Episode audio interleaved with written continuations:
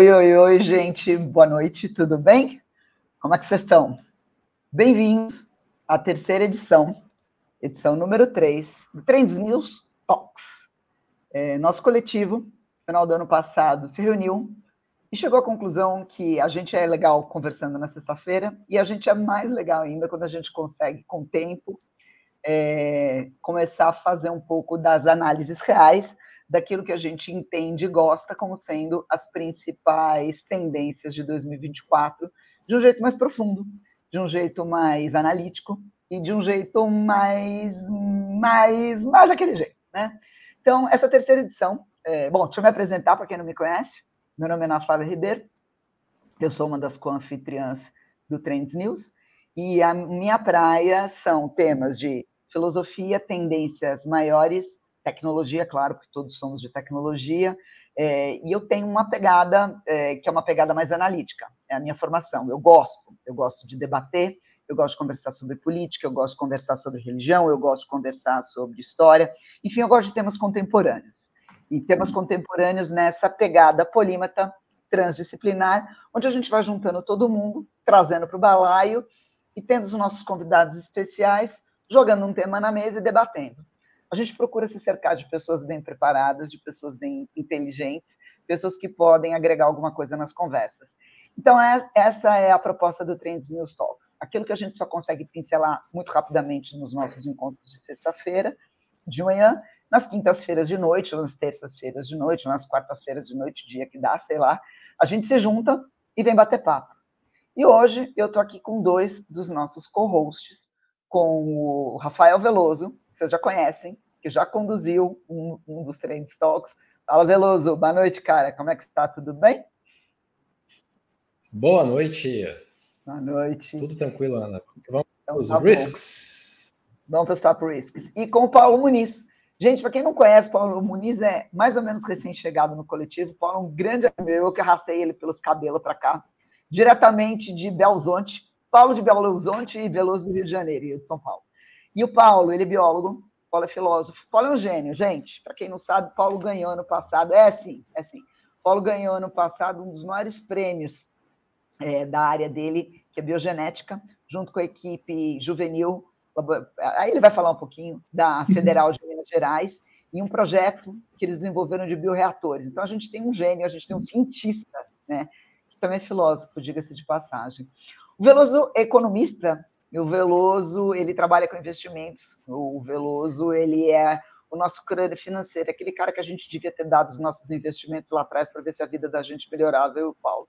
Mas como a gente é meio tapado, a gente aprendeu isso tarde. E o Veloso está aqui, é, como sempre, para dar uma força para a gente no processo. Gente, tema de hoje, do, antes do Paulo dar boa noite, do Veloso também, quero adiantar que vai ser um tema interessante, a geopolítica que a gente vai falar hoje top risks. E eu vou introduzir ele daqui a pouquinho, mas antes, deixa os meus co-anfitriões amados darem boa noite. Gente, Veloso, primeiro você, depois o Paulo, venham. Pessoal, boa noite. Mais um Trends Talks. Amanhã tem Trends News. Então, quem puder, já deixa aquele like, aquele fogão no chat, pergunta, comentário, concordo, discordo. Agora é a hora. E vamos que vamos, Ana. Paulo. Boa noite, galera. Boa noite, Aninha, Veloso. É, eu acho que vai ser, um, ao mesmo tempo que é sempre prazeroso estar discutindo com vocês, eu acho que é um desafio, porque o tema ele é complexo e eu acho que esse que é a graça do jogo, né? Como é que a gente consegue dar nuance e profundidade é, de, em forma de pílulas para a galera que quer entender um pouco mais dessa complexidade que está acontecendo, que pode acontecer ainda ao longo de todo o ano de 2024. Então, bora lá.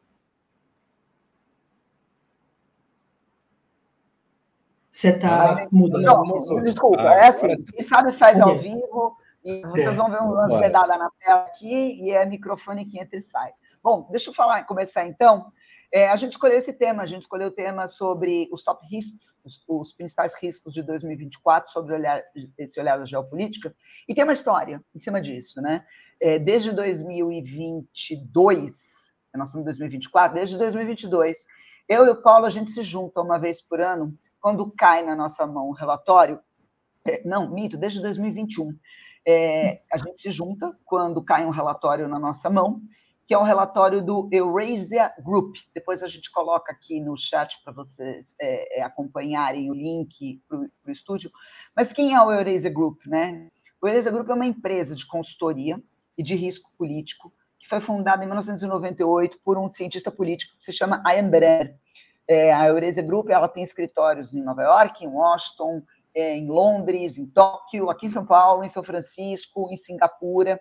E o que a Eurasia Group faz? Ela fornece análise, ela fornece conhecimentos sobre como os desenvolvimentos políticos estão movendo os, os mercados e como é que isso eventualmente vai moldar os ambientes de investimento no mundo. Né?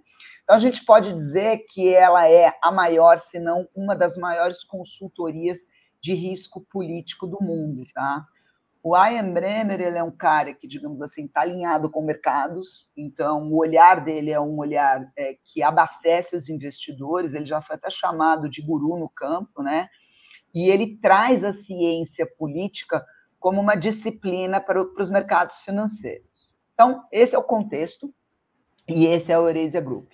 E aí, todo ano, eles lançam, entre janeiro e fevereiro, esse ano já saiu, um, um relatório que se chama top risks. Então, eles elencam quais são os maiores riscos que eles veem no panorama geopolítico para 2024, de novo, com esse olhar, que é um olhar que abastece mercados, empresas, é, empresas de investimento e grupos que avaliam investimentos, e eles mapeiam esse, essas tendências geopolíticas, elencam e, e analisam.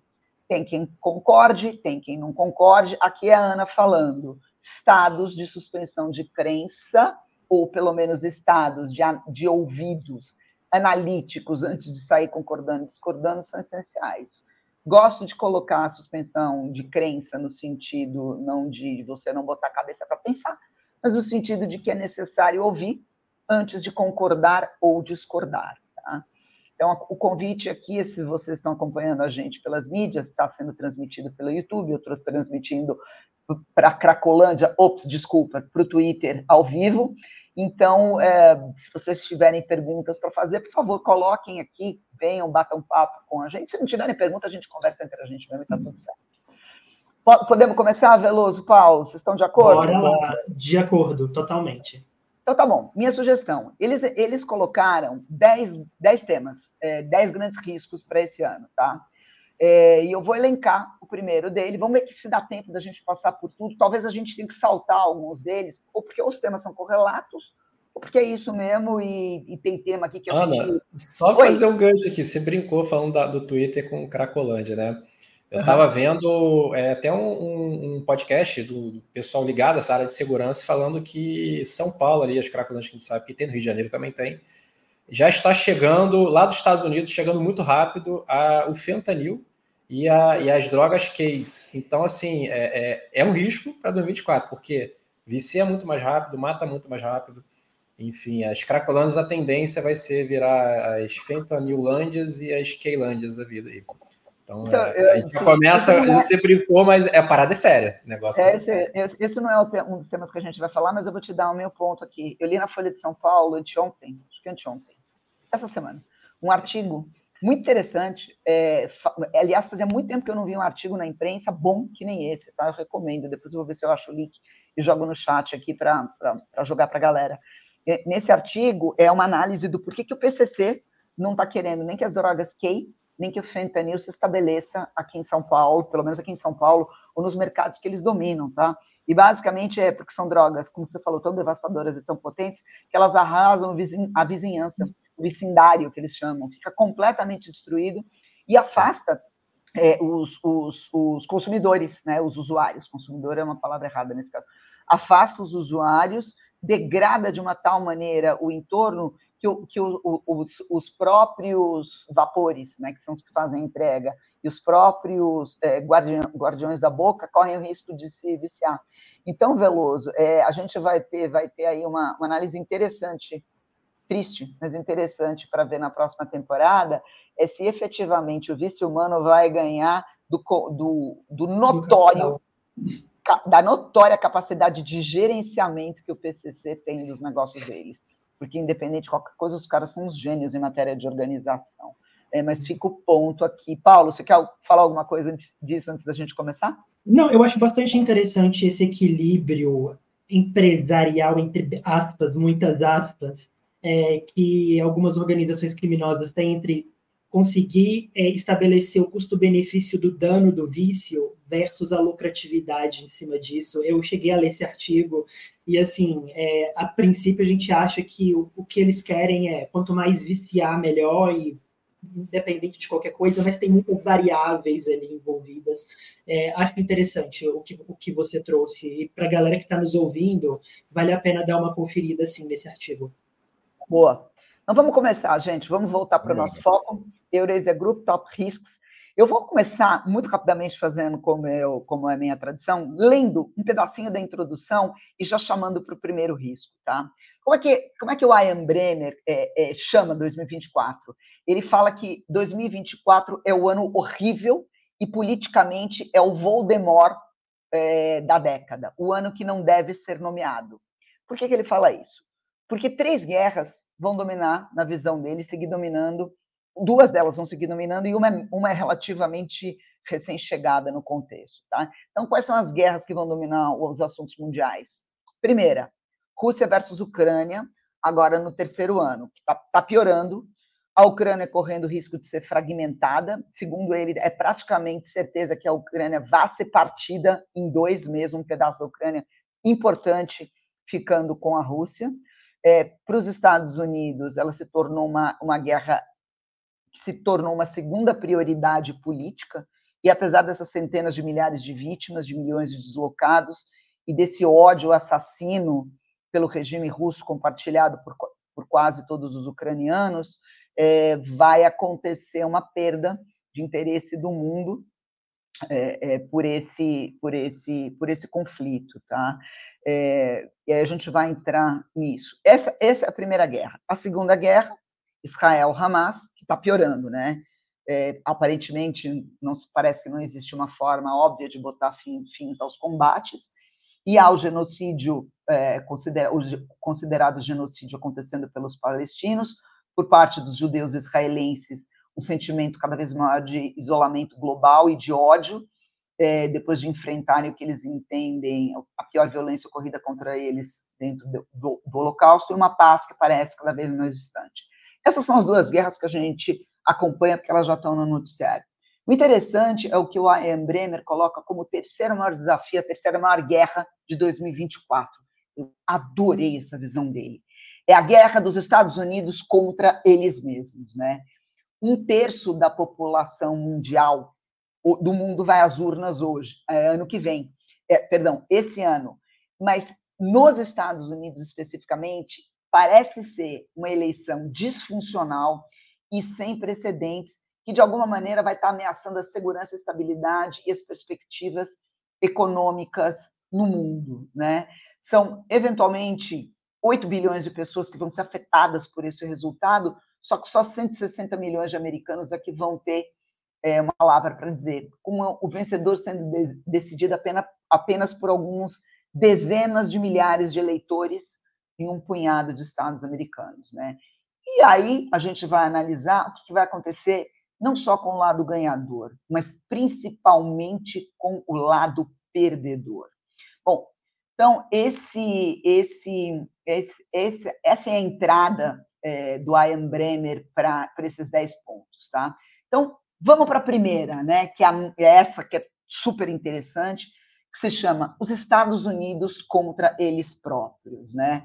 Paulo é, e depois Veloso, o que vocês têm para me dizer? Eu distribuí material, mandei lição de casa para vocês, né? Então, muita, muita coisa. Eu tenho para dizer meus amigos. Olha, Uh, ah, para começar, é, não só a questão do, falando especificamente da questão doméstica norte-americana, que por si só é, é, uma definidora de geopolítica no mundo, sempre foi, mas é 2024 ele é um ano bastante atípico, porque coincidentemente é, três quartos é, da população adulta do globo vai votar. Então, são muitas eleições é, para presidente, para primeiro-ministro, é, que vão ocorrer em diversos países relevantes na geopolítica no mundo. A gente tem o, o, a eleição agora em junho para o presidente do Parlamento Europeu, que é um termômetro para indicar é, a inclinação política é, da esquerda ou para a direita e como que é essa leitura da população é, é, feita em relação a que tipo de espectro ideológico consegue atender os anseios e as demandas que estão sendo levantadas nessas últimas duas décadas, mas, sobretudo, também indica que uh, no cenário norte-americano, que é justamente o, o cenário de crise, de risco que o relatório coloca, a gente tem uma, uma, uma premissa inédita na história é, da democracia norte-americana, que é a judicialização da legitimidade do Trump em concorrer ou não à eleição de 2024. Por que, que essa é uma situação inédita? Porque é a primeira vez que um ex-presidente é, que tem possibilidade de, de, concorrer à eleição de 2024 está sendo julgado com a possibilidade de ser impedido pelos judiciários das confederações estaduais dos Estados Unidos. O que significa? Né? Diferente do Brasil, os Estados Unidos ele tem uma, um, uma lógica de governança um pouco mais descentralizada. Os estados têm um pouco mais de autonomia e cada um dos estados tem a sua própria corte. Então, é, no, no final do ano passado, o Maine e o Colorado, é, entre o final do ano passado e o início desse ano, o Maine e o Colorado, é, a corte estabeleceu a proibição da candidatura do Trump para essa eleição de 2024, o que vai fazer com que é, essas decisões cheguem até a Suprema Corte Federal norte-americana, que atualmente é uma corte, é uma corte predominantemente conservadora, e incendeia é, a questão da judicialização dentro dessa pauta especificamente, porque a gente tem os Estados Unidos extremamente dividido, acho que talvez o, o, os eleitores nunca estiveram tão divididos quanto é, nessas últimas eleições, essas eleições presidenciais dessas, dessas duas dessa década, é, a última década que passou, e a quase metade dessa década presente, de 20, uh, ah, e todo, tudo isso gera uma insegurança em relação à neutralidade institucional, em relação à sua capacidade de tecno, tecnocrática de tomada de decisão em relação à legitimidade do Trump ou não em concorrer a essa eleição, e a a capacidade do eleitorado mais progressista nos Estados Unidos, é, considerada liberais, de cederem a, o que provavelmente vai acontecer, que é a reeleição do Trump. Existe atualmente um desgaste muito agudo em relação a, ao Biden, principalmente por conta da crise no Oriente Médio.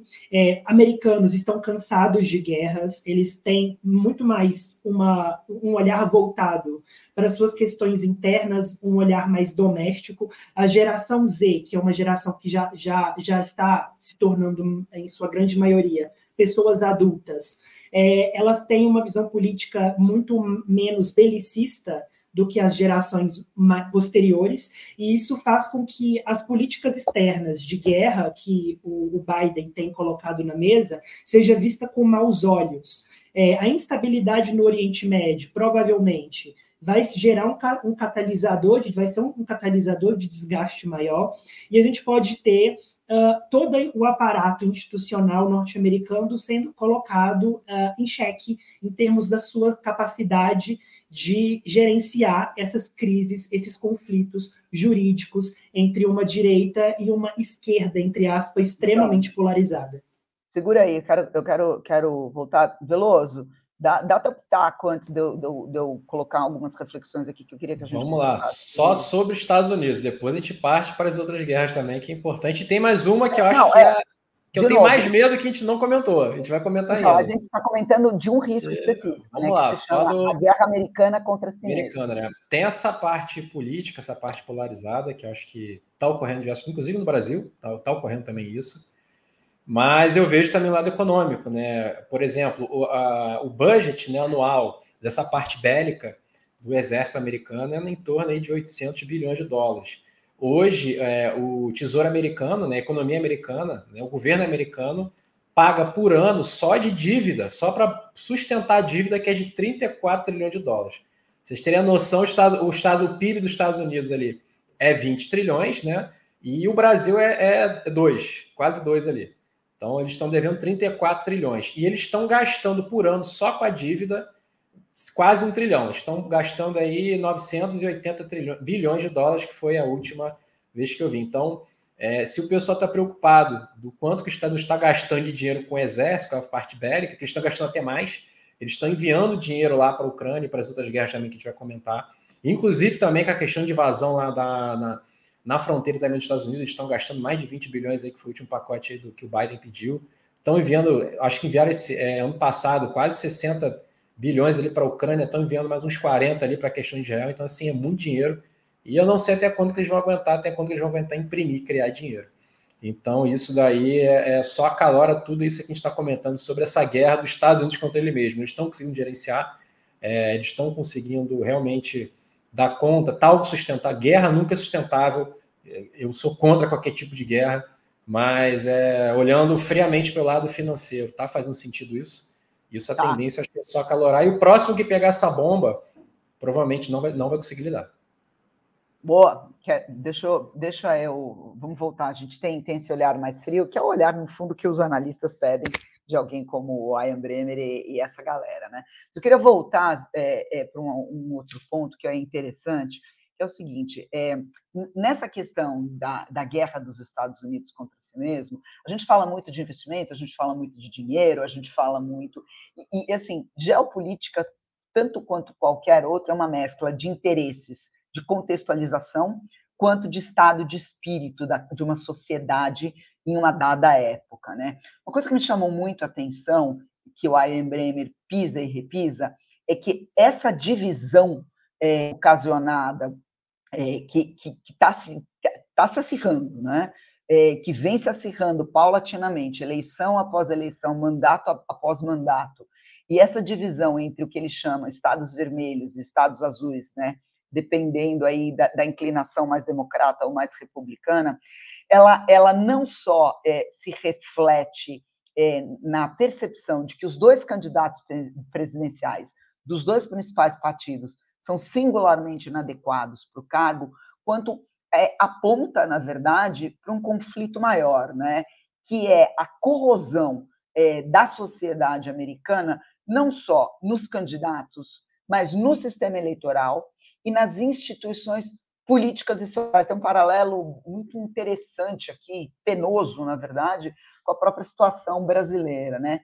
Então, o Ian Bremer mostra que nos últimos 50 anos despencou a confiança da sociedade americana como um todo, não só é, nos partidos políticos e, na, e, nas, e nas pessoas, ou nos candidatos, ou nos políticos que estão à frente, mas em todas as instâncias das, das, das instituições políticas e sociais. Então, diminuiu a confiança do, do eleitor americano ou do cidadão americano no tribunal, é, no, no Supremo Tribunal Eleitoral americano, no Congresso, na figura da presidência, mas também diminuiu em, em organizações é, como igrejas ou, ou, ou, religi ou organizações, é, religiões organizadas, diminuiu a confiança é, do americano nas escolas públicas, diminuiu brutalmente na mídia, nos jornais, nas notícias de televisão e nas notícias da internet. Né? Então, o que, que acontece? Parece haver, na verdade, uma crise generalizada de confiança é, é, é, que assola o território americano, que a gente já viu isso acontecer é, também é, é, no Brasil, né? E a gente está vendo nas instituições democráticas mundo afora. Então, a gente tem um problema grande aqui, né? Que é o problema não só na, na, na, não, na, não, na desconfiança de metade do eleitorado, se o Biden ganhar, na outra metade do eleitorado, se o Trump ganhar, mas efetivamente a pouca confiança em se as instituições americanas vão segurar o tranco é, seja qual for o resultado do ganhador. Tem uma coisa, gente, que e, aí eu vou passar essa pipoca para o Paulo. Seja quem for que ganhar essas eleições, eu me preocupo muito menos com quem ganha e muito mais do que com quem perde. E nesse sentido, o Trump ganhando nas urnas, mas não podendo assumir, ou Trump ganhando nas urnas, ou não ganhando nas urnas, eu acho que esse cara ele é o grande ganhador, independente do fato dele estar sentado na cadeira lá no salão oval ou não. Que ele construiu a narrativa de uma tal maneira Se ele ganhar, ele ganhou. Se ele perdeu, se ele perder, ele também vai ter ganho, porque ele, vai, ele não vai aceitar o outro lado. E eu vejo alguns dos democratas também já escorregando nesse discurso. Você soma tudo isso né, é, é, é, com essa situação explosiva que você tem aí, de, de, de, dessa, dessa segregação americana, o que, que, pode acontecer nesse babado aí? E aí, aqui a gente vai, e depois, Veloso, como é que a gente se protege desse, desse, desse canto da sereia doido que está acontecendo aí? Vai, Paulo. É, eu acho que você tocou num ponto central que essa perda de confiança é, que é generalizada, não é uma questão específica dos Estados Unidos, é uma crise ocidental da das democracias. Uh, ela gera, é, no caso específico da eleição de 2024 nos Estados Unidos, potencialmente uma tempestade perfeita. Primeiro, porque a gente pressupõe que, como qualquer sistema é, de social, econômico, você precisa estabelecer a confiança no, no jogo, nas regras do jogo. E é algo que tem sido corroído progressivamente, tanto pelas narrativas de que o sistema não consegue é, gerar a, a, as, é, as demandas, ou cumprir as, as demandas que a população coloca no sistema, seja distribuição de renda, melhores condições de vidas, é, distribuição é, sabe, de índice de desenvolvimento humano. E a gente percebe que, uh, historicamente, a desigualdade no olhar do cidadão médio americano nunca foi um problema mas a materialidade dessa desigualdade, independente desse olhar, ela está se fazendo presente. A gente vê um processo de crise da globalização do ponto de vista econômico, é, no sentido de que muitos países ocidentais eles estão voltando às suas políticas econômicas, principalmente políticas industriais, para reforçar o fortalecimento das suas próprias indústrias. Né? Então, uh, muito, muito em vista do crescimento uh, do, dos países asiáticos, especificamente falando da China, e da ameaça que a, o crescimento chinês representa para o Ocidente como um todo. Se a gente fosse resumir é, essa crise, que, claro, no contexto específico dos Estados Unidos, é, é, é tem um potencial avassalador de gerar choques e ondas é, no mundo inteiro, justamente pelos Estados Unidos ser quem eles são, mas não só por isso, mas uh, entender que esse movimento ele é um movimento também que está acontecendo na Europa, que está acontecendo na América do Sul, vide Argentina com Javier Milei, a gente entende que na verdade é, é muito isso que está acontecendo é muito mais uma consequência do que uma causa. E qual que é a causa aqui em questão? É a crise do capitalismo, né? Ou são os problemas recorrentes de crescimento que o mundo teve nessas últimas duas décadas, desde ali do, de 2008 até os então, desdobramentos mas, assim, é, é, é, um, é, um, é, um, é uma crise sistêmica que a gente está vivendo faz Sim. tempo, a gente já discutiu sobre isso. Sim, tem, você tem duas opções aí, né? O que, que você uhum. faz para se alinhar? Porque aí, aí, assim, tá meio uma coisa, segundo, é meio Guerra Fria. É um uhum. alinhamento, parece compulsório. É assim, você não consegue mais não tomar partido, as pessoas não conseguem mais não tomar partido, ainda que, né, Veloso, o dinheiro se proteja, seja qual lado que esteja levando a bola para frente, eu, eu, pessoa física, eu, a pobre cidadã aqui pequena nesse mundo, é, eu sou compelida a me alinhar, seja para um lado, seja, seja para o outro. É igual é, quando a gente fala aqui do conflito Hamas-Israel, ou Palestina-Israel, as pessoas estão sendo compelidas a tomar partido, seja ele qual for. Não existe mais a possibilidade de você não tomar partido.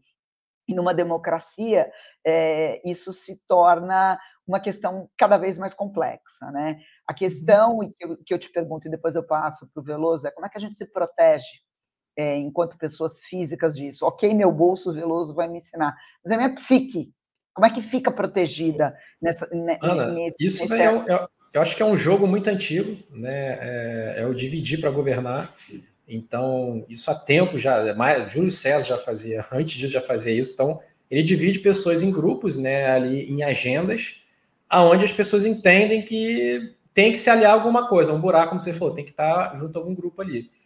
E aí, é, a, quem tem o interesse consegue negociar ali com os líderes, né? E às vezes você está numa agenda, você está num, numa causa interessante, mas ali a pessoa que está liderando, ela coloca uma coisa ali que você não concorda.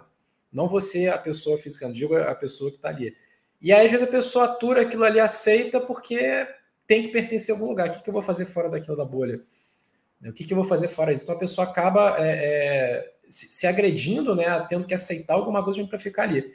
E outra coisa é o circo do pão e circo, né? Então, essa tretagem toda, tudo, eu acho que faz parte. Isso aí é, é, faz parte do mundo já desde da, da, Grécia Antiga aí que a gente já vê. É, mas a escala era outra, né, meu amigo? Dominar, uma coisa é uma tribo se tretando, a outra coisa é um país que está sentado em Sim. cima do maior do, do nuclear do mundo é, e, e, e, é o país que arrasta, bem ou mal, e vai arrastar provavelmente. Não, e tem internet para escalar, tem um monte de coisa assim. Hoje está muito mais difícil, mas é nítido que a gente vê esse tipo de coisa. Você pode discordar como a gente discorda de diversas coisas, mas a gente é civilizado, a gente fica de boa, não, a gente se adora. Agora, o, o pessoal leva aquilo ali a ferro e fogo, e aí não acho, não, velho. Eu acho que é, é, é, a gente não é nem muito mais, nem muito menos civilizado. É, eu, eu acho que há uma versão, uma complexidade. As pessoas estão tendo uma versão, uma dificuldade em como decodificar a realidade, porque a realidade é complexa. Né? O que a gente faz aqui é tentar analisar essa realidade por um preâmbulo de maior profundidade. Mas isso requer ferramentas. Em, uma, em uma sociedade viciada ou cada vez mais dependente é, de meio, dos meios de comunicação não convencionais e super algoritmizados, a gente tem não só uma quebra, um fatiamento dessa capacidade de codificação dessa realidade, por conta das diversas narrativas que vão competindo entre si, confluindo pelas tomadas de, de decisão de poder, ou por querer realmente é, fazer com que as pessoas abracem uma causa, que fica difícil você se encontrar. Como que a gente, como que esse cidadão médio ele se encontra diante desse mar de informação? Eu acho que. O, algoritmo piora mesmo, né, cara? Quer ver você tem uma falar um absurdo aqui, sei lá, finge que eu sou terraplanista. Sim, Camarada, eu acho. Eu só vou ver terraplanismo direto no, na, no meu feed, em tudo. Então eu vou achar que o mundo é aquilo. Sim, Aí, e esse isolamento. Eu falo, eu falo uma isso... assim com alguém que nem se liga o que, que é, às vezes não sei o que, que é terraplanismo. Você não sabe o que, que é isso? A Sim, terra, e, exi existe um tá retorno. Tá é, existe um retorno meio que neutribal em você reforçar é, suas visões de mundo, suas próprias crenças, que exige é, da educação, enquanto uh, o Estado mesmo, pro, em termos de, do, do que, que ele promove para os seus cidadãos em termos de educação, formular uma, uma nova forma de se debruçar sobre a obtenção de conhecimento e a busca por informações que eu acho que os cidadãos ele está totalmente perdido ali. Então, então vamos pular para esse assunto. Então, peraí, segura aí, tá? tá Veloso, depois você fala como é que a gente protege o nosso bolso. A gente vai, vou, é assim, eu não vou seguir a ordem do relatório, não, vocês me acompanhem aí se vocês quiserem. Eu vou pular direto para o item 4. Vocês estão, o Paulo está falando de regulação. E está todo tá o mundo em peso discutindo regulação de IAS. É o quarto item que, que ele coloca no relatório, que está intimamente ligado, que o, que o Ian Bremer coloca no relatório, está intimamente ligado com a questão é, é, americana e questão das eleições gerais. Ele advoga que a regulação da IA está meio que fadada ao fracasso. Tá? E por que, que ela está meio que fadada ao fracasso? Porque ocorre, é, além de um movimento, ok, aconteceu e a generativa está aí, explodiu, ela, elas, elas se tornam cada vez mais evidente, evidentes, mas ele fala que os esforços de regulamentação é, tão, vão vacilar, e elas vão vacilar porque, em parte, as empresas tecnológicas atuam para que isso aconteça da seguinte maneira: há um movimento de inércia, é, onde, após o primeiro estouro da, do interesse e da onda, há um refluxo de interesse. A gente já vê isso, inclusive, acontecendo nas conversas sobre inteligência artificial. Há um refluxo é, do interesse. A gente começa a normalizar o processo, a gente já começa a, a, entrar em estado de aceitação, porque o ser humano sofre um choque imediata, imediatamente ele aceita, né? Que é, é, baixou um ET aqui, a primeira coisa ia todo mundo falar do, é, do, dos ETs, os, né? Dois dias depois, as pessoas iam estar perguntando o que elas vão comer no jantar e falando: olha, tem um ET passando aqui na rua, e etc, etc. A gente tende, né? A nossa psique, ela, nesse sentido, a gente se adapta a contextos de uma maneira muito, muito rápida, né? Por uma questão de sobrevivência. E aí, após esse choque inicial, ela está ela tá ensaiando um movimento que se chama de inércia, né? Porque a atenção dos governos ela é finita. Problemas pipocam e acontecem simultaneamente. E a IA deixa de ser a coisa atual. Então, a maioria dos líderes pode passar para outras prioridades que sejam politicamente mais relevantes. Sei lá, economia global, guerras, etc, etc. E essa urgência e priorização das iniciativas de, go de, go de governança da IA começa a cair no esquecimento. Por quê? Porque são compromissos difíceis de serem assumidos pelos, pelos governos. E as empresas de tecnologia começam a fazer o quê? Elas começam a ocupar esse vácuo, né? E além disso, além da inércia, tem um, um outro fenômeno que se chama deserção. É, quem está intervenindo na IA, que são principalmente governos e empresas que estão desenvolvendo, elas se estruturam abaixo da bandeira da, da governança com normas e proteções voluntárias. À medida que a tecnologia avança e, os, e esses benefícios começam a ficar mais evidentes, os interesses comerciais começam a se desvincular disso daí. Então, essa questão da, das IAs serem, das inteligências artificiais, serem um puta de um, perdão, não pode falar palavrão no YouTube, serem um baita de um problema é, dentro, dentro da, da, da economia, dentro da geopolítica, principalmente por causa das eleições, pode, pode muito provavelmente, na visão do Ian Bremer, significar que nós entramos em um regime de aceitação. E esse vácuo faz com que fique mais perigoso ainda esse processo. E eu tenho sentido isso. Eu tenho sentido é, é, nas empresas com as quais eu tenho conversado, com as pessoas com as quais eu tenho é, dialogado, esse sentimento de normalização. Hum, a coisa está entrando em momento de ongoing. E é aí onde reside o perigo. Então, a gente tem um duplo problema aí. A gente sabe do impacto das inteligências artificiais dentro de cenários políticos eleitorais, mas a gente começa a normalizar não a ideia de que haja esse, que, que esse impacto seja eticamente aceitável. Você começa a ter a rolar um cansaço começa a rolar desinteresse. A nossa atenção ela é muito fragmentada. E nesse processo, nesse vácuo, as empresas voltam a retomar um espaço que talvez elas não deveriam. É, Paulo, Veloso, vai para vocês. O que vocês acham disso aí? Eu acho interessante. Da regulamentação, né? Essa questão da regulamentação. Vamos dizer que os Estados Unidos ou que a Alemanha, algum país fosse assim, vamos botar os Estados Unidos, até aliado essa questão de geopolítica, né? E ele começa a fazer, traz os maiores cientistas, especialistas, tudo, começa a fazer uma regulamentação muito interessante. Fala, Pô, assim vai ficar legal. Só que isso vai travar o desenvolvimento. E aí? Toda a parte também de A tem a ver também com o desenvolvimento também de defesa, de espionagem, de hacker e tudo. Se eles começam a botar freios e travas ali, a China vai correr solta. E aí? É, é, como fazer que eles acham que é possível? a gente, nesse momento, fazer uma regulamentação mais forte, eu acho que eles não teriam interesse em fazer. Eles têm ali contatos ali com as maiores empresas, eles tentam ali ver até onde cada um ali consegue pisar, entende que eles têm uma, uma certa ética ali, alguma coisa, mas que, na verdade, é, eles querem mais que desenvolva justamente para eles terem essa proteção daí, porque se começar a travar o desenvolvimento, pode ser que um, o player ali, é, nessa guerra fria de tecnologia, que eu queria comentar mais à frente, pode ser que ele deslanche e aí vai sofrer uma fragilização. Talvez um Boa. ataque para quebra é, de um sistema financeiro, é, defesas aéreas, enfim, rastreamento, enfim, todo esse tipo de coisa daí. Então é, boa, é muito boa, sensível. Boa. Eu não sei como resolver. Boa, boa. É, é, isso que, no fundo, é isso, né? Os interesses comerciais, no fundo, eles vão drivando. Paulo, qual é a tua opinião? Enquanto isso, eu vou trazer comentários aqui para a gente poder também dialogar, que tem gente participando. Perfeito. Olha, eu vou nessa linha do Veloso, ele falou do termo nova Guerra Fria, e é exatamente isso que a gente está vendo. Quando a gente pensa na IA, ela não é só mais uma tecnologia, né? é uma tecnologia decisiva para a nova economia do século XXI.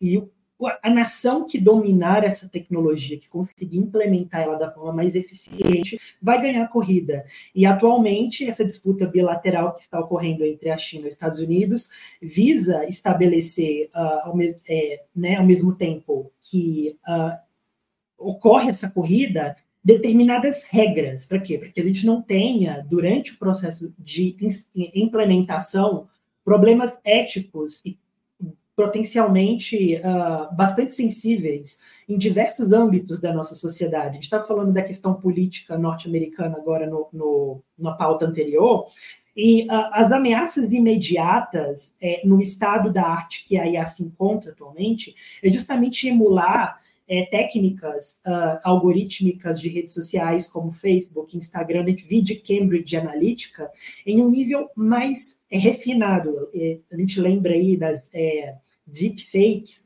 que é a capacidade das IAs criarem é, é, avatares hiperrealistas e disseminarem é, desinformação. Uh, sobre a questão específica da regulamentação, é, o próprio relatório diz que, em termos ideais, seria necessário você criar um órgão é, que seja similar ao que o IPCC é para o clima, para as mudanças climáticas, que consiga fazer avaliações recorrentes sobre a, os, os, parâmetros de desenvolvimento da IA a nível global, mas ao mesmo tempo você tem disputas entre players que geram conflitos de interesse o que o Veloso disse sobre como você faz uma regulamentação ao mesmo tempo sem prejudicar é, todo o ecossistema de desenvolvimento. Como que você regula sem matar a inovação? Mais do que isso, como você estabelece qual que vai ser o padrão de inovação que vai ser é, é, guiado por essas diretrizes de governança. Por um lado, você tem é, a, o, o, ideal de governança de desenvolvimento de IA, que é o, a, pelo olhar do modelo chinês. E, por outro lado, você tem o olhar norte-americano. Há uma disputa é, em querer implantar esse olhar nas diretrizes é, internacionais de governança da IA, porque isso flexibiliza e ou torna mais rígido para um lado, seja o norte-americano ou seja o, o, o chinês, a, a, estrutura do modelo que está sendo consolidada hoje, em termos de inovação na IA. Então, é, em termos privados, é, para finalizar, é pior ainda, porque você tem atualmente uma infraestrutura que segue, que não segue necessariamente nenhum modelo de governança, porque eles estão sendo estabelecidos agora, e há o temor de que essas empresas elas tenham que re, re, é, remodelar todo o seu modelo de negócios para se é, pautar dentro dessas novas regras. Então, assim, é uma equação extremamente difícil, é, demorada e que é urgente e necessária, porque a tecnologia é, ela tem uma velocidade exponencial, né? a inovação ela tem uma escala exponencial, mas a, a regulamentação ela é linear. Então, existe cada vez mais um abismo aí crescendo, enquanto a gente tenta. A internet foi mais ou menos assim, né? a gente demorou muito para ter essas questões de reconhecer crimes é, é, cibernéticos, como o nosso código, enfim, acho que isso, infelizmente, acontece. Quando a tecnologia vem e demora um pouquinho. Para eu espero que a IA não demore tanto assim, que dê tempo da gente correr atrás de qualquer estrago, né? É, eu tenho minhas dúvidas se a gente consegue. Eu acho que essa batalha é meio perdida. Olha só, queria dar boa noite, gente é, aqui é, para o professor Luciano Bezerra, que colocou aqui, estamos em uma situação de checkmate global, concordo, professor, concordamos, acho que todos nós aqui concordamos com você, estamos sim em uma situação de um checkmate global. Tem também um comentário muito interessante do Matheus Cavalieri, que ele vê uma nova, e aí eu queria ver com vocês é, é isso daí. Depois tem mais um terceiro comentário, Matheus Cavalieri colocando que ele vê uma nova rota econômica nascendo junto com uma nova tecnologia, e essa instabilidade vem em ondas, né? Achei bastante interessante isso, depois eu queria convidá-lo a trazer um, um, um, aprofundar um pouquinho desse comentário, acho que tem aí um fio de discussão interessante, tá? E o Luan, é, falando que está tá trazendo aqui uma história de uma fantasia distópica, cujo resultado é a destruição da própria internet devido a programas de destruição que saem do controle. Só um parênteses, eu vou pegar esse gancho aqui do Luan, bom comentário, para falar que talvez mais do que a, menos do que a destruição da internet, que eu acho que não tem volta, né? Nossos sistemas são todos hoje financeiramente, inclusive, né, de produtivamente plugados na, na, na, na web de uma tal maneira que ela é a espinha dorsal de uma grande parte das nossas realizações é, é, é, produtivas, né, do, do fluxo da informação, o dado não pode ser interrompido, mas eventualmente o que pode acontecer é um fenômeno que é a balcanização da internet, né? De Balcãs. Vocês lembram quando a Iugoslávia implodiu, né? Virou era um, um, um único país e aí se rachou, né? Tinha até uma, uma piada ruim na época que era Iugoslávia, Chigoslávia, Migoslávia, Demgoslávia, quebrou a Iugoslávia, né? E, os e a balcanização da internet é um fenômeno que se discute há bastante tempo e que a gente já pode ver alguns efeitos disso acontecendo, né? Então, a China tendo o seu grande firewall segregando uma grande parte do fluxo de informações das pessoas físicas, a gente tem a Rússia agora criando cada vez mais barreiras também no fluxo da informação, inclusive tendendo a substituir grandes é, plataformas globais por, por, por, núcleos ou nodes né, é, centralizados aí, a balcanização da internet ela é uma realidade, né?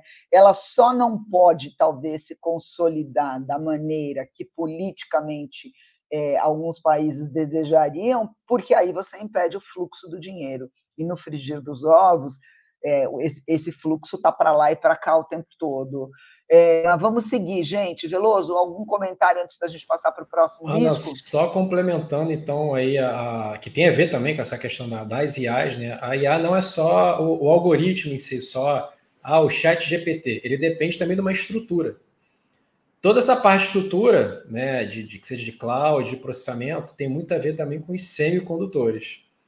E é isso aí que eu queria comentar. É, hoje. pra... Isso está ligado, oh, oh, desculpa, Veloso, isso está ligado à relação a um, a um dos tópicos que o Ian Bremer aborda, que está entre a tá na geopolítica. É a não recuperação da China e o conflito de semicondutores em Taiwan, né? Então, acho que assim, infelizmente, o pau está quebrando lá em Israel. A gente está vendo ataque ali na região do Iêmen a, a cargueiros.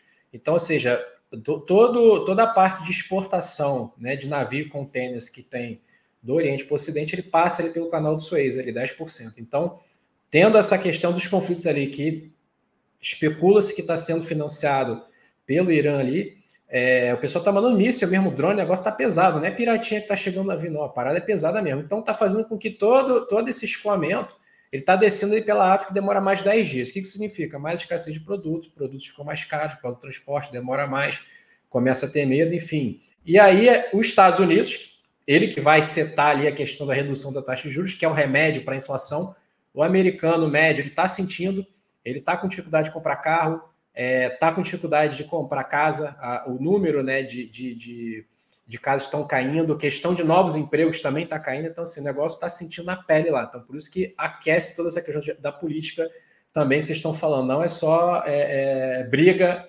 partidária, os caras estão sentindo na pele, e aí o negócio fica mais pesado quando dói no bolso, que vai sentir no seu dia a dia. Mas voltando aí, é, a China, todos sabem que antigamente Taiwan fazia parte da China, a China diz que Taiwan é uma ilha rebelde, é, e agora em janeiro, no início de janeiro, teve a nova eleição. Quem ganhou foi o partido que é liberal, o partido que não quer, que é contra ser, ser reintegrado à China, teria um partido mais conservador que a China apoiaria.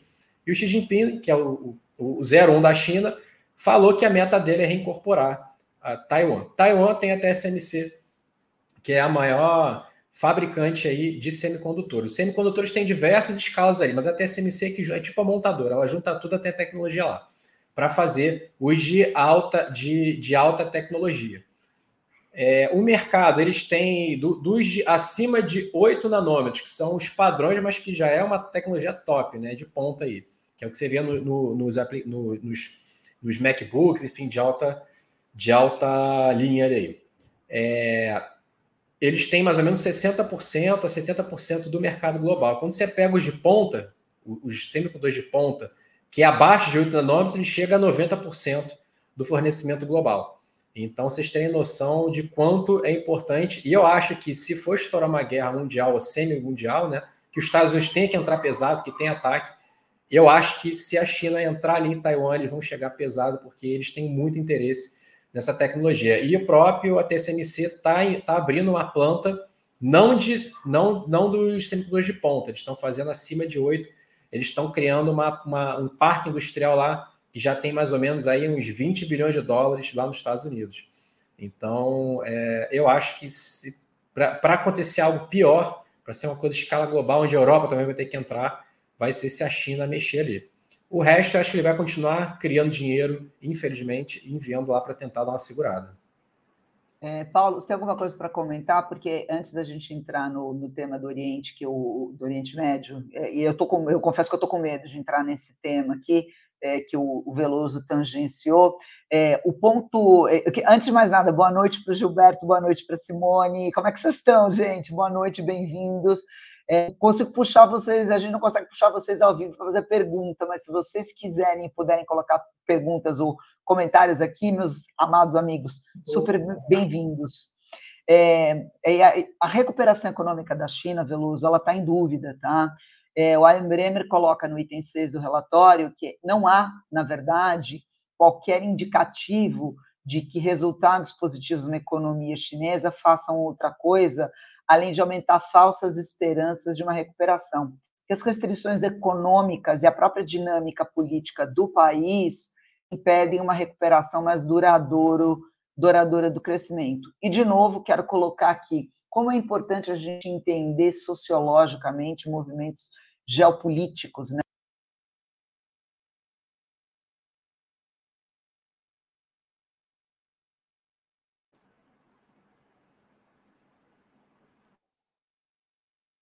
Ana ficou muda aqui para mim. Vocês estão ouvindo bem?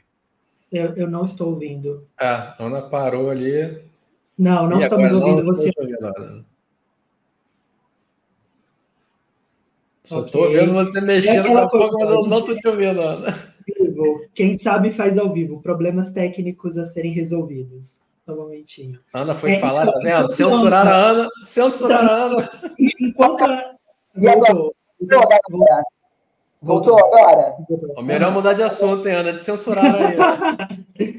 Gente, tô, tô, sem voz, tô sem voz, roda, tô sem voz, vão rodando. Tá, então, é para continuar, não, eu acho tá que. A gente, a gente tá te ouvindo. Voltou?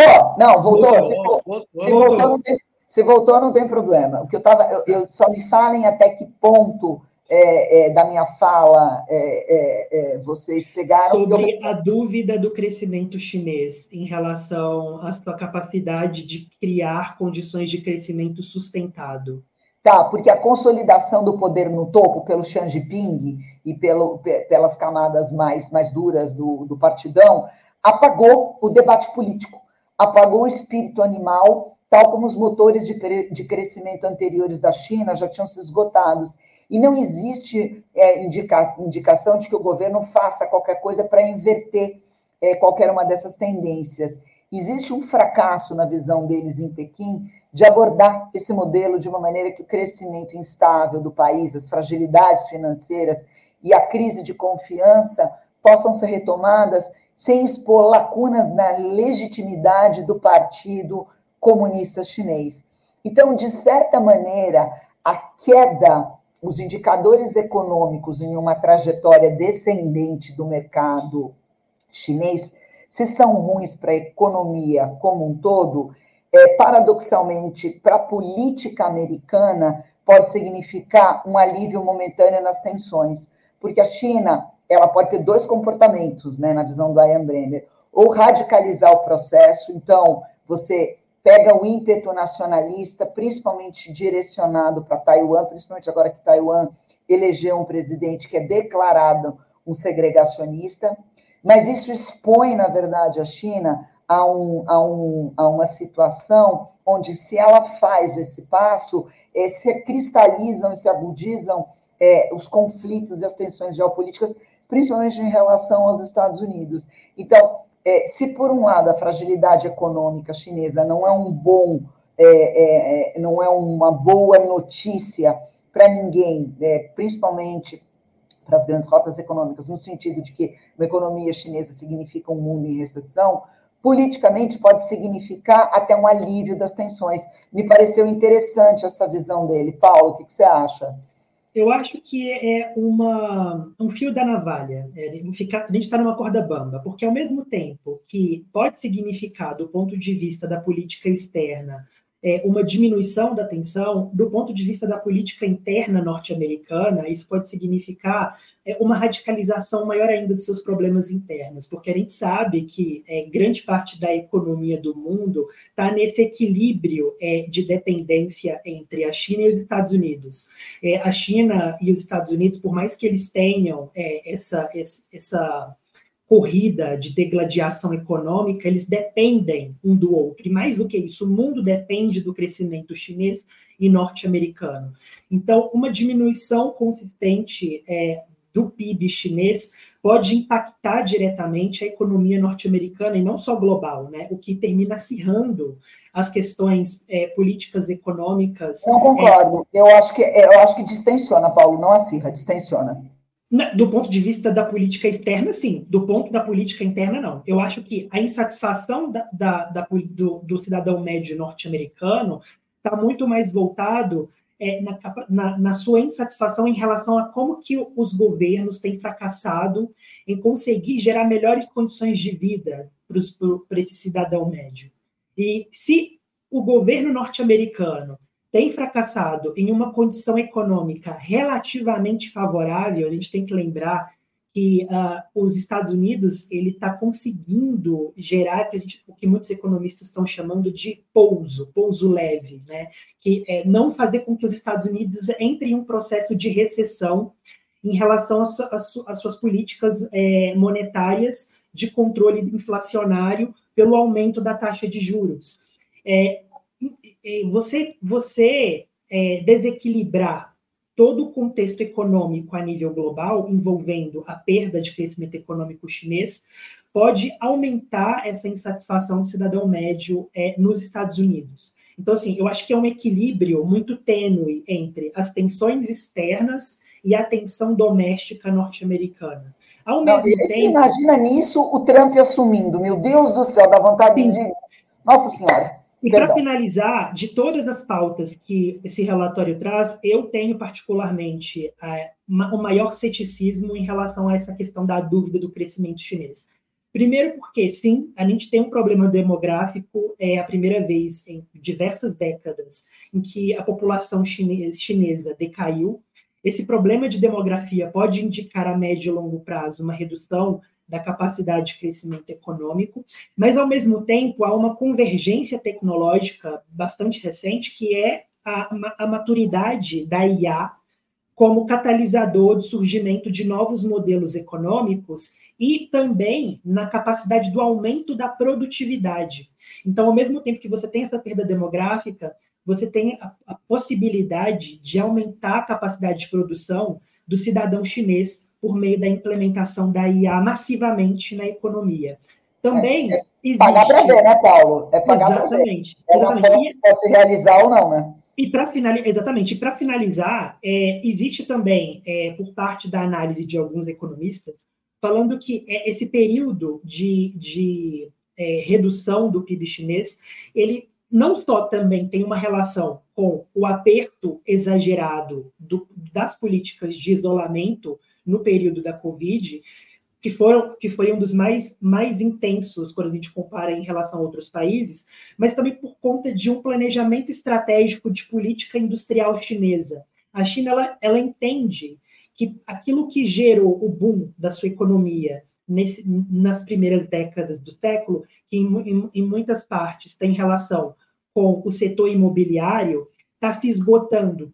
E ele precisa remodelar a sua indústria para aquilo que consiga sustentar sua economia nas próximas décadas. E, na visão deles, essa indústria seria uma indústria voltada para soluções de é, minimização dos impactos das mudanças climáticas e geração de energias limpas e renováveis. É, a gente vai ter aqui no Brasil, por exemplo, a primeira fábrica chinesa de carros elétricos chegando. Isso é um exemplo dessa nova indústria que está sendo consolidada e esse processo de transição ele gera essa diminuição do crescimento econômico chinês. Então, assim, tenho minhas dúvidas em relação a isso, é, sobre a dificuldade da China em manter o seu crescimento, mas talvez para o ano de 2004, que é a, a a delimitação que a gente está utilizando, é, a gente veja uma redução, sim, do PIB Opa, uh, assim, você não, você não, não é para você ter dúvida, não sou eu que estou falando, não é a Bremer, já caiu, já caiu. É, caiu a meta de crescimento chinês é, caiu abaixo da casa de dois dígitos, vem caindo, e acho que é, ano passado ficou em 5%, 6%, a previsão esse ano é 5%, 6%, que para um patamar Sim. de crescimento chinês não é nada. E vem a Índia comendo solta aí, mas isso é outra história. Aliás, isso me chamou a atenção. Não tem nenhum ponto no relatório do Ian Bremer que fale da ascensão da Índia a, a, a, a condição de superpotência é, por conta do crescimento populacional e etc, etc. E assim, passou batido. A China ele só menciona no relatório tangencialmente também quando ele fala da questão dos BRICS estarem é, organizando aí é, entre o sul global e outros outras outras aproximações, principalmente com o Oriente Médio, com, a, com, com eu acho que com a Arábia Saudita e com outros países que se agregaram aí aos BRICS para tentar compor uma força alternativa. Mas vamos falar então, vamos, ó, gente, já passamos, são nove, nove da noite, a gente tem acho que mais 15 minutos aqui, e ainda teríamos conversa, acho que para três horas e meia, que, nossa senhora, o Paulo tá desandou a falar hoje, o Veloso está animadão, estou gostando.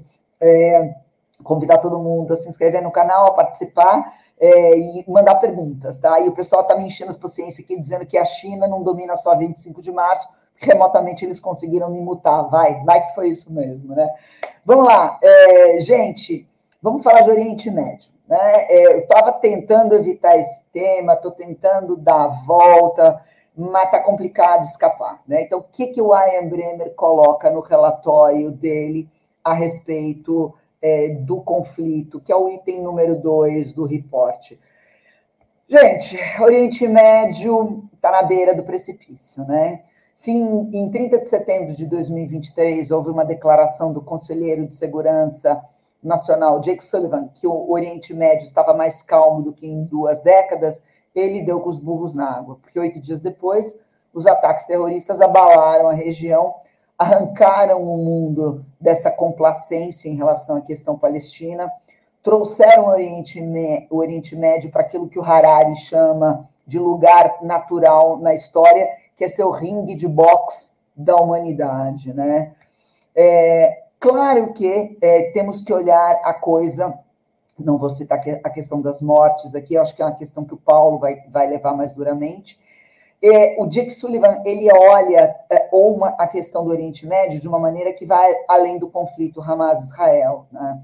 Ele coloca que Irã e os estados do, estados do Golfo estão mais próximos do que estiveram em anos pelo avanço mediado da China de, entre Riad e Teherã, que o Catar e o Conselho de Cooperação no Golfo deram uma maneirada, que o cessar-fogo no Iêmen se estava mantendo, que a Síria estava de volta ao circuito diplomático, mas se esqueceram da questão palestina. Né? E aí os atuais combates de Gaza, na visão dele, talvez devam ser a primeira parte de um conflito que ele aponta que deve é, estar em expansão, como Veloso já trouxe aqui. Né? É, Paulo, o que, que você tem para falar para a gente a respeito disso? Olha, é, como você mesma disse, a gente tem que ter um certo cuidado para falar de Oriente Médio, porque a região per si é extremamente complexa, tanto em termos históricos, sociais e culturais. É, a gente vai se limitar a falar especificamente do que está acontecendo é, desde outubro e os desdobramentos potenciais disso para o ano de 2024. Uh, ah, acho que, obviamente, sem esquecer de todo esse lastro é, histórico, porque o, o, conflito no Oriente Médio né, não, é, não, não se dá por esse gatilho específico do, do, dos atentados terroristas de 7 de outubro, mas ele é uma consequência direta desse processo de equilíbrio muito, muito uh, delicado entre o Ocidente e o Oriente, porque os dois têm um, um, grau de influência ali naquela região que vem mudando ao longo dessas duas últimas décadas também por influência da China. Então vamos lá. É, o que, que, a gente tem para falar essencialmente sobre uh, o conflito na região? É, existe, obviamente, acontecendo no Oriente Médio um, um, a consequência de uma remodelagem de ordem mundial. Então, uma nova ordem mundial está nascendo, a gente não tem mais aquela ordem. É, aliás, a gente ainda tem essa ordem unipolar norte-americana do Ocidente, é, ainda ditando uh, ah, para o mundo as regras do jogo, mas a gente percebe outros players regionais, inclusive o Brasil, que são parte de um novo bloco, que a gente pode chamar de sul global, que envolve o Brasil, países do Oriente Médio, países do leste, leste asiático, que estão começando a competir por esse poder. O que acontece, então, é que é, é, essas influências é, se dão ali no Oriente Médio dentro dessa nova remodelagem de transição. É, os, os, Estados Unidos sempre teve é, no, o Estado de Israel como um parceiro de influência naquela região.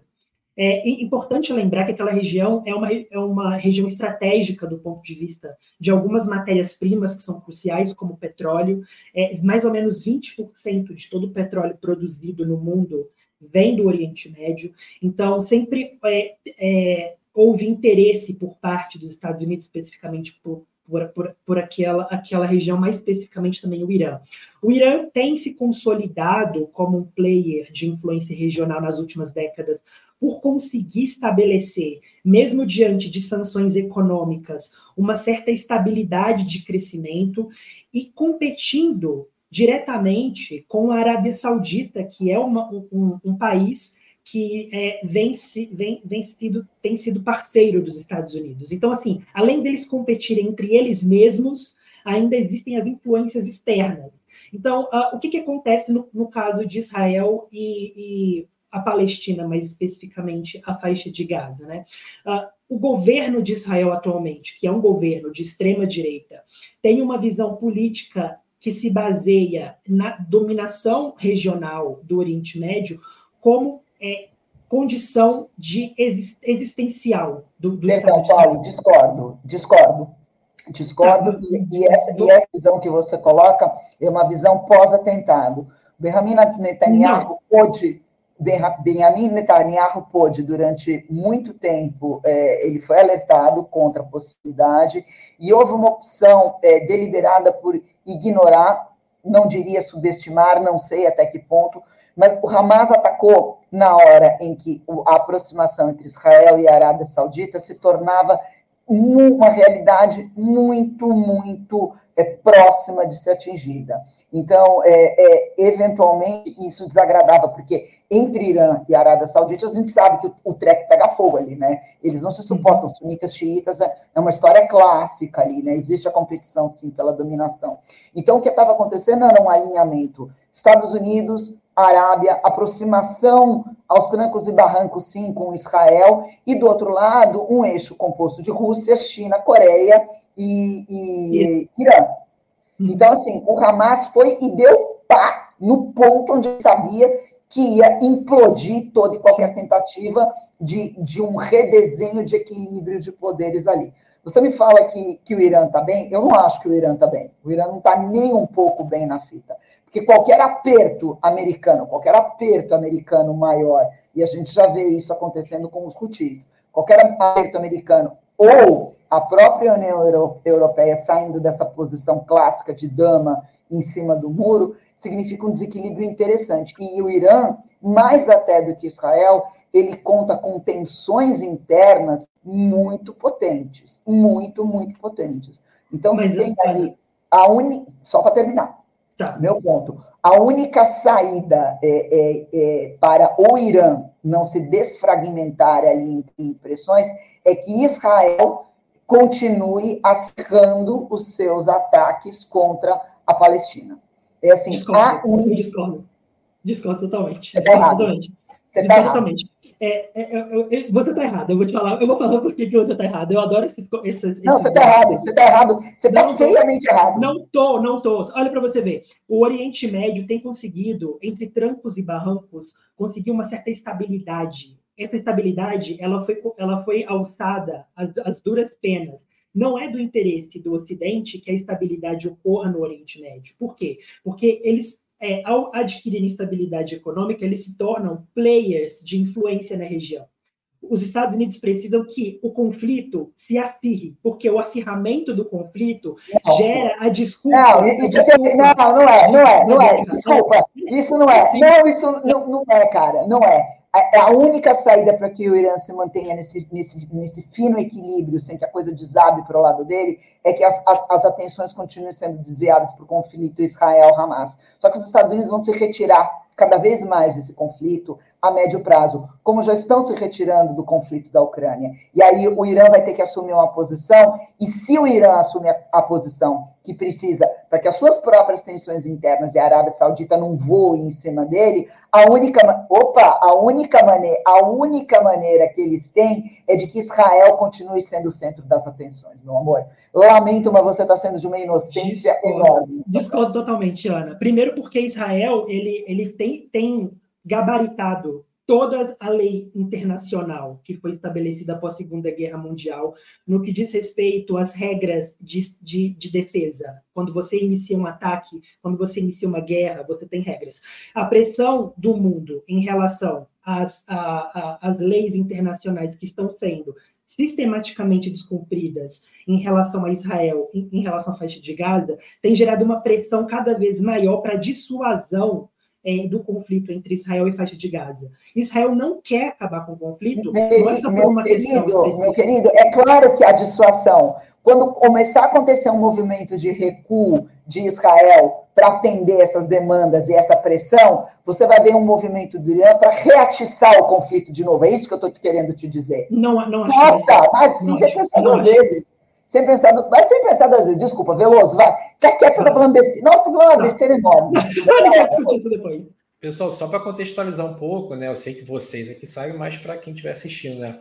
O que, que é Gaza? Pelo o pouco que eu li, eu não sou especialista em geopolítica, acompanho mais a parte econômica, mas o pouco que eu vi de podcast, tanto do pessoal que é pró-Israel, pró-Palestina, pró que seja, é, tem um consenso. Gaza é uma terra ali de mais ou menos 50, é como se fosse um retângulo ali, 50 por 20, aonde tem ali, sei lá, uma densidade demográfica absurda, sei lá, 2 milhões de pessoas ali nessa região. Então, você pega ali quanto que daria ali por quilômetro, por metro quadrado, é absurdo.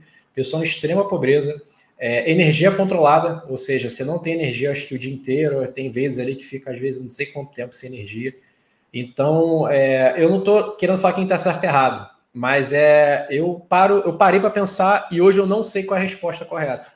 Que é o que? Imagina um cenário, vamos dizer, trazer aqui para a gente aqui no Rio de Janeiro. Pega ali um, talvez ali uma comunidade, ali, talvez uma rocinha, um complexo do alemão, tranca todo mundo ali, bota sem energia, sem nada. Comida também, é, é a quantidade é baseado ali, que pode entrar de caloria, é referente ali à quantidade de pessoas, tudo controlado. Você não tem uma abundância ali é, na maioria da população, então o pessoal fica com fome, você não tem saneamento, tem que beber água de esgoto podre ali que tem, você não tem acesso à água, por exemplo.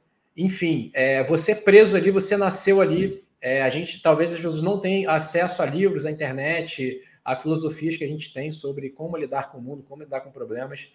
E aí você está preso ali. Né? E do nada tem ataque, tem bomba, tem. Porque um grupo que realmente. A Jus usa aquilo ali como massa de manobra. O que, que você vai fazer? Né? Se te convidarem, você vê seu filho morrendo, sua filha morrendo, aí vão fazer um ataque ali, é culpa deles. Não estou falando que eu sou pró-ataque. Mas, cara, é, eu acho que o mundo tinha que agir ali para. Beleza, tá ruim lá, vamos melhorar a situação, vamos. Cada um pega um povo, vamos dar uma terra aqui para esse pessoal, vamos botar uma dignidade, vamos tentar. E aí sim, agora você com dignidade, meu amigo, você não pode mais atacar ninguém. É, é muito complexo, eu não sei como resolver. Mas a, o pouco que eu li sobre a situação do pessoal que está lá, cara, é, é, eu não estou falando que a culpa é de ela, não tô falando que a culpa é de ninguém. Estou falando que não é culpa. O povo que está lá, eu acho que eles não sabem o que estão fazendo.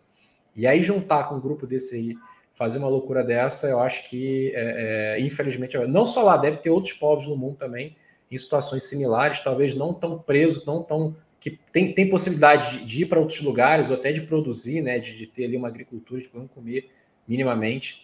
É, mas é, é, tenso, cara. Eu, eu, eu não conheço. Uhum. Pode falar. É, é, porque um ponto que você toca que eu acho muito importante é porque analistas é, de relações internacionais eles colocam a condição de, de Gaza, é, principalmente aquela região ali, é, tanto na Cisjordânia como Gaza, algo análogo ao apartheid que aconteceu na África do Sul. Alguns dizem que tem condições até piores, porque eles eles, eles conseguem controlar todo o fluxo de. É, de só tem duas entradas, né? O Israel e o Egito, correto? Exatamente. Então, eles têm um controle muito é, preciso sobre a quantidade de recursos que entra e sai, quando os recursos entram. Ou seja, é uma prisão a céu aberto, porque você, tudo, toda a faixa de Gaza ela é, ela é delimitada. Né? Então, assim, as pessoas que moram lá não têm a, a, a, escolha de ir e vir, de sair da faixa de Gaza, elas estão presas ali. Então, é uma política, uh, uma, uma, política que vem se arrastando há décadas, há décadas, desde que o Estado de Israel ele uh, se consolidou ali na década de 40, e que vem tirando uh, os direitos básicos dos palestinos. Então, esse acirramento é um acirramento é, existencial para Israel, porque visa legitimar essas políticas de acirramento com os palestinos para garantir o seu território, e mais do que isso, visa legitimar também a, a, a capacidade de estabelecer, uh, por conta dessas quebras de acordo, de, de, de leis internacionais, precedentes para que ocorra futuros conflitos sem a pressão da comunidade internacional. Porque uma vez que você consegue abrir o precedente legal, você fragiliza as instituições Paulo, e desde quando a, Desculpa, mas desde quando a comunidade internacional conseguiu estabelecer uma coerência mínima em todos, em todo e qualquer conflito ali no Oriente Médio? Em todo e Fala qualquer conflito. É assim, e, assim, de, e assim, de verdade, de verdade, é assim, eu não vejo coerência no que você está falando, porque você está tratando uma questão histórica, histórica milenar, milenar, milenar, tá? E que não era agudizada entre palestinos e israelenses, se tornou aguda depois, sim, da criação do Estado de Israel, com o deslocamento massivo de milhões e milhões de palestinos para outras regiões, não sendo aceitos na Síria, não sendo aceitos no Egito, não né, sendo aceitos em lugar nenhum.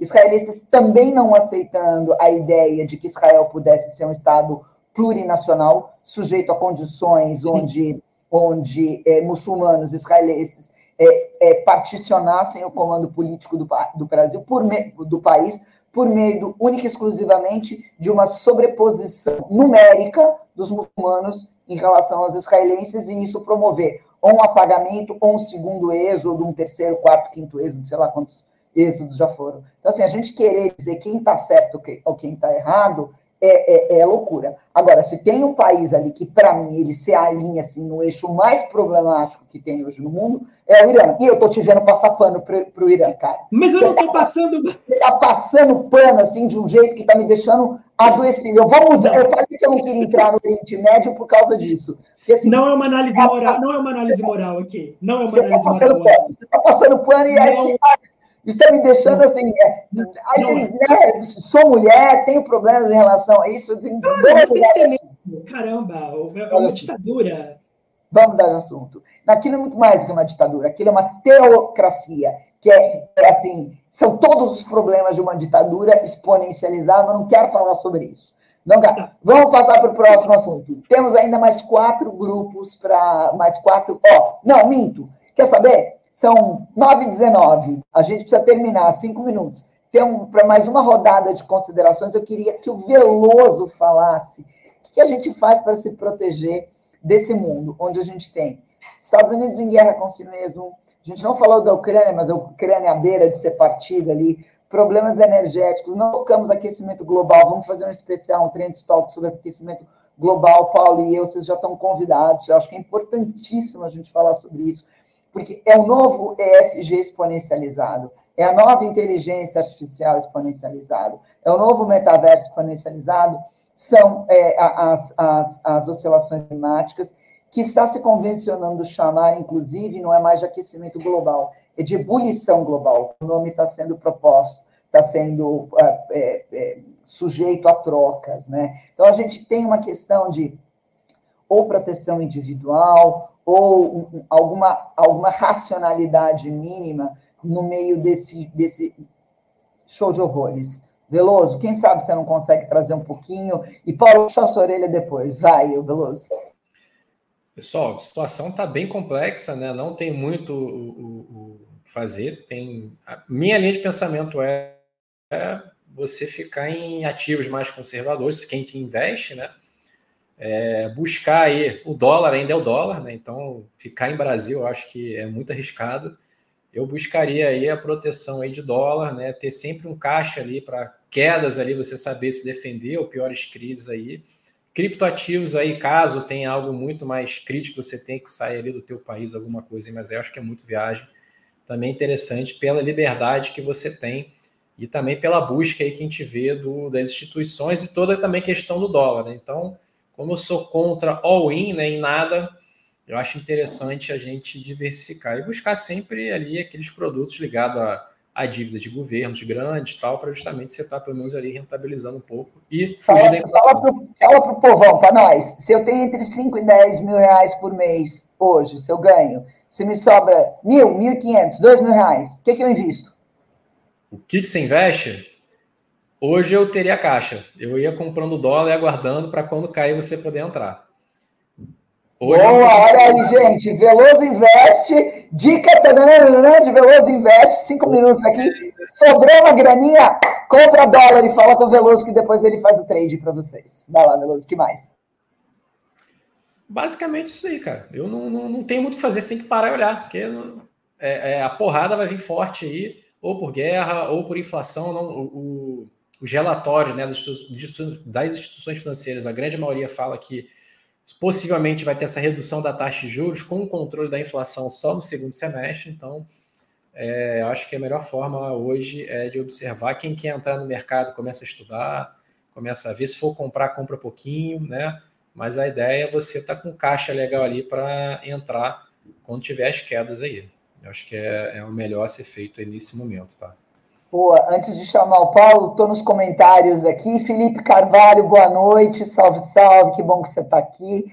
Matheus Cavalieri, assim, super participando, e ele já colocou duas ou três teorias, algumas plausíveis, outras não, implausíveis, não tão plausíveis aqui, que é, fala da explosão desse gasoduto, não tenho informação mais profunda sobre isso, Matheus. Mas se você quiser, chama a gente no Trends News, aliás, quem quiser conseguir acompanhando a gente, nós temos Eu acho que ele comentou, esse, é, foi essa história, né, que o, a, a Rússia alimentava ali a Alemanha, né, teve problema de, de crise energética na Alemanha, foi esse gasoduto daí, aonde é, é, aquela questão do all-in, né, você vai, você vai depender ali, a, a maior parte do seu abastecimento energético ali de gás da Rússia, não tem nada contra a Rússia, mas é all-in, podia ser do Veloso, não faça isso, não dependa só de mim, aí que eu fico doido, e corta seu abastecimento. Então, não é pessoal com a Rússia, mas se tratando de Rússia, você querer depender ali, eu acho que é muita doideira você fazer isso. Então, fizeram all-in, deu a zica ali, acho que é isso que ele está querendo comentar sobre essa questão daí do, do, do gasolina. Boa, Matheus Cavalieri dizendo que ele investe em dólar, ouro e Bitcoin. Cara, se você conseguir, manda bala aí, reparte os ganhos para nós. Tio Veloso mandou um joinha aqui à distância para você. Paulinho, dois minutos para suas considerações finais, meu queridão, meu, meu amado, meu amigo. Diga.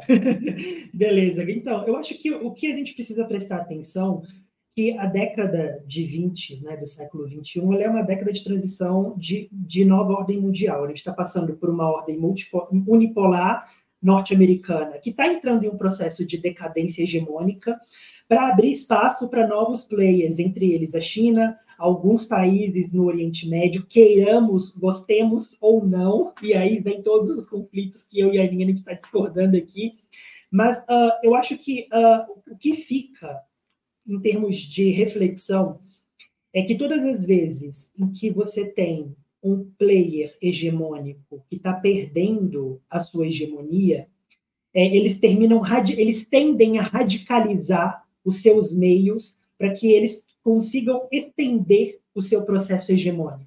O que a gente vê, portanto, na minha percepção, é que, é, do ponto de vista estratégico, não só do, dos Estados Unidos, mas dos seus aliados europeus, há uma tentativa de flexibilizar ou de testar é, as leis internacionais, é, relativizar as leis internacionais, para que, por meio de conflitos, eles consigam gerar desequilíbrios nesse processo de transi transição hegemônica que é essa nova ordem mundial é, multipolar, em que o Brasil também está tá dentro, né, do sul global versus o norte global. Então, eu acho que é, todas essas crises que esse relatório traz, eles estão bastante interconectados com esse contexto novo que a gente ainda não sabe lidar. e que é extremamente complexo em termos de como que a gente lê, né? Quais são os interesses de cada um desses players. Mas o que a gente tentou aqui fazer em uma hora, uma hora e quinze minutos, é exatamente isso, tentar um pouco que desemaranhar é, esses principais pontos que foi levantado ah, e trazer uma, uma Você falou sobre a China e os Estados Unidos, né? É, lá no início você comentou, e Ana também, uhum. sobre a questão dessa troca-troca. É Trump, é Biden, não sei o quê, fulano, esse Então, a cada quatro anos, mais ou menos, troca lá. A China é 10, 15, 20 anos o mesmo cara. Então, tem essa questão de planejamento. Se for para dar certo, eles têm a possibilidade de acerto maior.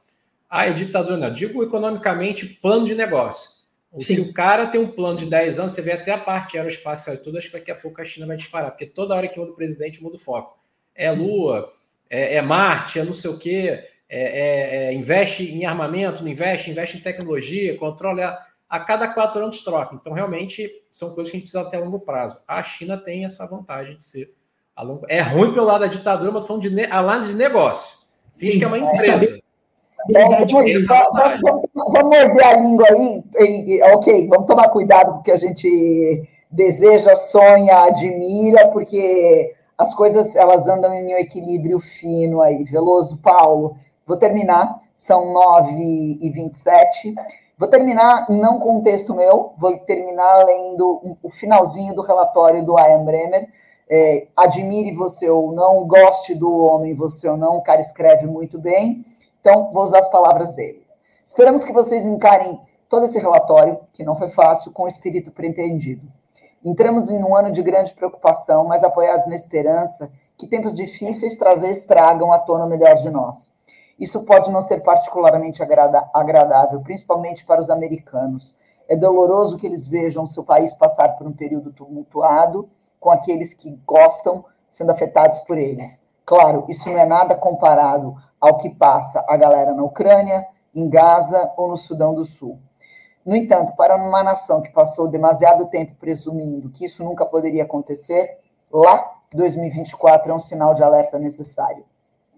É fundamental que não se fale apenas sobre questões globais para ajudar a tomar decisões empresariais e políticas, mas falar sobre questões globais é importante para que nós possamos nos conectar com as pessoas mais próximas a nós. Se nós não podemos fazer a diferença com aqueles que conhecemos e amamos, que dirá com quem está longe, e assim estaremos perdidos. A Embremer acabou de voltar do Polo Sul. Teve o mundo inteiro sob seus ombros, mesmo que somente por um momento. Isso parecia a coisa certa a fazer para se preparar para o ano. A Antártica é um continente inteiro que foi mantido em paz imaculado para a humanidade e para amigos animais por muitas gerações. Sim, estamos derretendo, mas por outro lado, Pode ser que sejamos guardiões globais competentes se nos dedicarmos a isso. Vale lembrar, pensando no ano que temos pela frente, Veloso, essa é para você. Nós não gostamos muito de Marte. Talvez devemos, devamos estar focados em fazer um trabalho melhor com o planeta que temos primeiro. É isso, gente. Trends News Talks terminado por hoje. Deixamos nossos beijos aqui. Não é sextou, é quintou. Beijo para todo mundo. Nos encontramos na próxima edição. Amanhã tem Trends News, às 8 para amanhã, das 8 às 9 da manhã, streamado pelo, pelo YouTube, pelo LinkedIn e por alguns de nós em nossas redes sociais. Se juntem ao grupo, que no mínimo eu garanto, talvez o mesmo nível de conhecimento e bate-papo, às vezes ardido entre eu e o Paulo, e sempre doce com o Veloso. Cambora, muito obrigada, muito, muito obrigada. Vocês são maravilhosos também. Obrigada a quem nos acompanhou. Se sintam unidos a nós. Beijos. Nos vemos até em breve. Pati, até amanhã. Corta. Deu, deu. Beijos. Até mais. Tchau, tchau, tchau, tchau.